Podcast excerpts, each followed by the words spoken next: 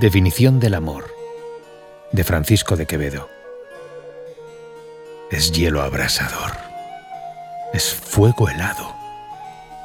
Es herida que duele y no se siente. Es un soñado bien, un mal presente. Es un breve descanso, muy cansado. Es un descuido que nos da cuidado. Un cobarde con nombre de valiente.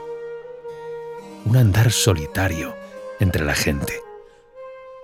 Un amar solamente ser amado. Es una libertad encarcelada que dura hasta el postrero paroxismo, enfermedad que crece si es curada.